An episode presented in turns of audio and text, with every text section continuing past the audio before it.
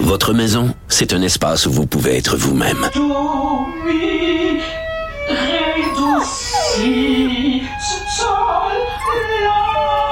Elle mérite d'être bien protégée et vous méritez d'être bien accompagné. Trouvez la protection la mieux adaptée à votre maison avec Desjardins Assurance et obtenez une soumission en quelques clics sur desjardins.com.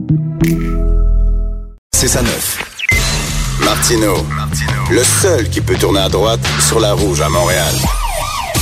De 10 à 11. Politiquement incorrect.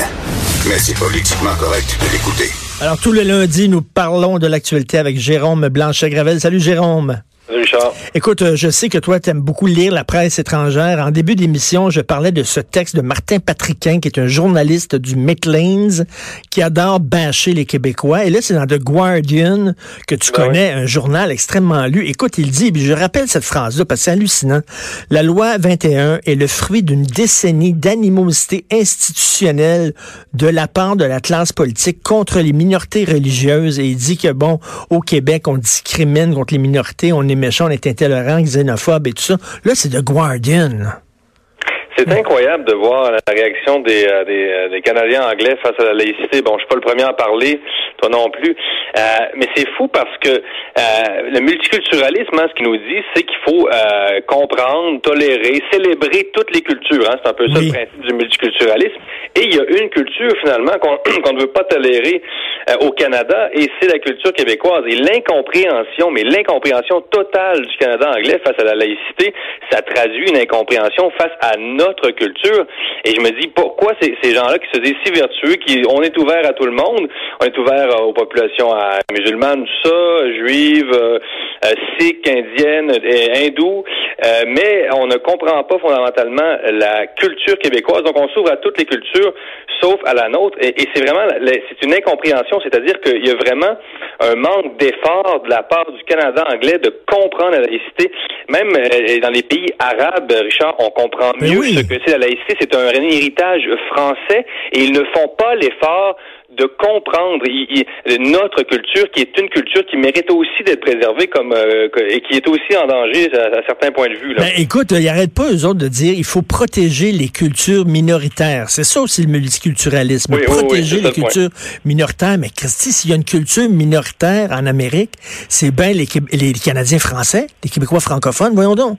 C'est ça. Puis en plus, on sait que l'un des buts du multiculturalisme canadien au départ, c'était de faire des Québécois un peu une minorité parmi tant d'autres hein, au Canada, euh, dans l'ensemble du Canada. Donc ça, c'était un des buts. Donc, euh, si on est bon joueur, là, Richard, on se dit, OK, on fait le jeu du multiculturalisme, on embarque dans le multiculturalisme, ben le multiculturalisme n'est pas égalitaire avec nous parce que si il y avait eu, on était vraiment une minorité, comme tu dis, comme les autres, on aurait le droit à notre signe distinctif qui est la laïcité. Je veux dire, la laïcité, c'est un peu comme notre signe religieux. C'est paradoxal ce que je dis, mais mais ça fait partie de notre culture.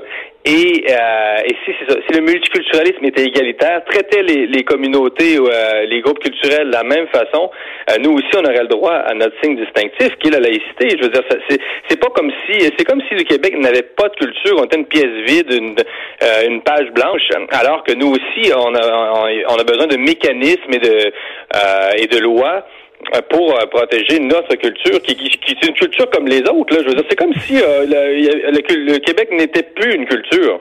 Ben oui, non, c'est, je ne comprends pas. Et écoute, comme comme dirait euh, comme dirait euh, ma mère, ils comprennent ni du cul ni de la tête. T'as beau là, t'asseoir, prendre un, un Canadien anglais. Puis tu sais, Martin Patriquin, c'est pas un imbécile, c'est un, Ben journaliste, c'est pas un imbécile. T'as beau t'asseoir avec cette personne-là, puis lui expliquer dans des termes extrêmement clairs, c'est quoi la laïcité, ils ne comprennent pas. Pour eux autres, C'est une attaque frontale contre les minorités ethniques, culturelles Ben, et religieuses. C'est pas ça. C'est ça le point. Comme tu dis, pourquoi ces gens-là qui sont brillants Ben ne oui. font pas l'effort de s'ouvrir un bon livre sur la laïcité, aussi de- d'essayer de comprendre ce qu'est la France, parce que la laïcité, on n'hérite pas ça du Canada anglais. Richard, justement, on, on hérite de la France. Et, la, position de Legault, elle est modérée parce que c'est pas la laïcité intégrale à la française. Le Québec est aussi influencé par la culture anglo-saxonne, c'est évident. Donc, c'est un compromis.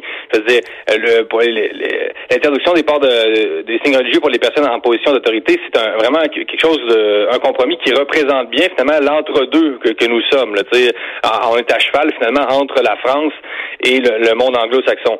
Donc, pourquoi ces gens-là ne font pas l'effort de d'essayer de comprendre ce qu'est la tradition intellectuelle française, de ce qu'est la laïcité, et, qui, quand on fait cet effort-là, on voit bien que le projet de, laïcité est loin d'être raciste. Euh, ça n'a jamais été pensé comme ça par les euh, par les théoriciens de la laïcité en France. Ça, ça n'a jamais été considéré comme quelque chose de raciste. Bon là, aujourd'hui en France, on a des débats qui ont, avec l'influence justement des, courants anglo-saxons ben Là, on, traite même les Français de racistes aujourd'hui, euh, les laïcs. Mais, euh, mais c'est ça le point, c'est qu'ils font l'effort, tu sais, ces gens-là vont faire l'effort de comprendre l'islam, de comprendre toutes sortes de religions exotiques, mais ne feront pas l'effort de comprendre un peuple fondateur du Canada, les Canadiens français, les Québécois. Donc c'est incroyable. Vous faites l'effort de, vous plonger dans des textes de l'hindouisme, mais vous faites pas l'effort de vous plonger dans notre culture à nous. Oui, oui, c'est, mais tu as tellement raison. Écoute, Québec solidaire, là, tu sais, on disait de la gauche, euh, ils ne veulent pas gagner, ils veulent avoir raison. Ça a été souvent, ça a été longtemps le cas de Québec moi, je me suis dit, avec les dernières élections, ils ont maintenant 10 députés, euh, même ils dépassent le PQ, euh, ils ont comme humé l'odeur du pouvoir, ça va, ça va les titiller, puis ils vont vouloir soudainement se rapprocher un peu plus de la majorité euh, des Québécois parce qu'ils sentent le pouvoir, mettons, peut-être à portée de main, peut-être. Là. Et là, au contraire, ils se sont radicalisés encore plus ce week-end. Oui, non, euh, ça c'est étonnant. Ça, ça m'étonne. Euh, écoute, on en vient presque à regretter Françoise David et Amir Kadir. Ben, mais hein.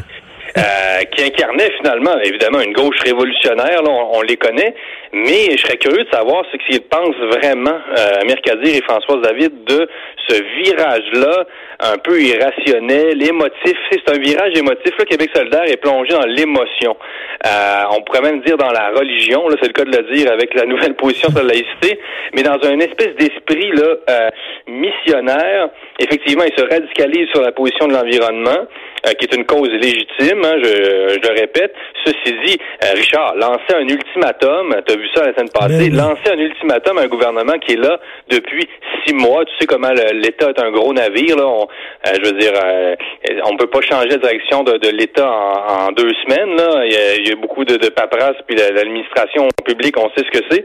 Un ultimatum, Richard, à un gouvernement qui est là depuis six mois, c'est pas mature politiquement, là. Non, non, absolument pas. Écoute, sur un autre ordre d'idée, tu voulais parler de l'appel au boycott euh, du Brunet par euh, euh, George Clooney, c'était suivi par Elton John. Donc, au Brunet, un ben État très, très riche, là, les femmes adultères et les homosexuels risquent la peine de mort. ils vont être lapidés. Effectivement, et George Clooney, on connaît la gauche hollywoodienne qui, depuis plusieurs années, disons, euh, fait la morale pas mal aux Américains, mais aussi à l'ensemble du monde. Là, Et donc, je me suis dit, wow, pour une fois que cette gauche hollywoodienne-là, un peu gauche caviar, a un projet intéressant. Moi, je soutiens la, proposition de, de. Hein. donc, euh, il dit qu'il faut euh, boycotter finalement neuf hôtels qui appartiennent au sultan du Brunei, qui effectivement va appliquer une version ben, à la lettre. Il va appliquer à la lettre la charia, donc il va faire lapider et probablement amputer des gens soupçonnés d'homosexualité.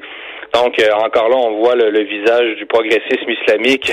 que, que, de progressisme, Richard, euh, c'est incroyable. Euh, et donc, non, saluons le geste. Et quand on dit acheter, c'est voter, évidemment. c'est pas pour le commun des mortels, ce genre d'hôtel-là. mais pourquoi pas? moi, je pense qu'il faut saluer les bons coups. Là, mais, mais en même temps, pourquoi pas appliquer cette affaire-là, ce boycott-là à l'Arabie saoudite aussi? C'est pas vraiment mieux. les droits de l'homme là-bas ne se portent pas très bien. Euh, pourquoi viser le Brunei seulement?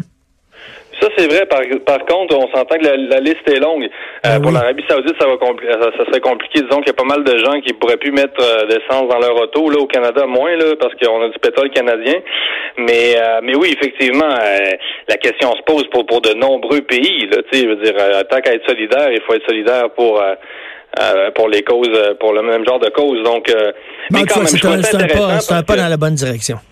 Oui, parce que quand même, tu as vu, toi, t'es un, un grand cinéphile, tu as regardé les derniers Oscars, c'est devenu tellement euh, moraliste. Ah euh, la, la, gauche hollywoodienne est devenue tellement moralisatrice que euh, et, vraiment c'est la bien-pensance, c'est c'est le multiculturalisme extrême. Et là, pour une fois que bon, quelqu'un ose dire qu'il y a un régime islamique qui, qui, sort un petit peu du cadre du politiquement correct, je pense que Clooney le fait.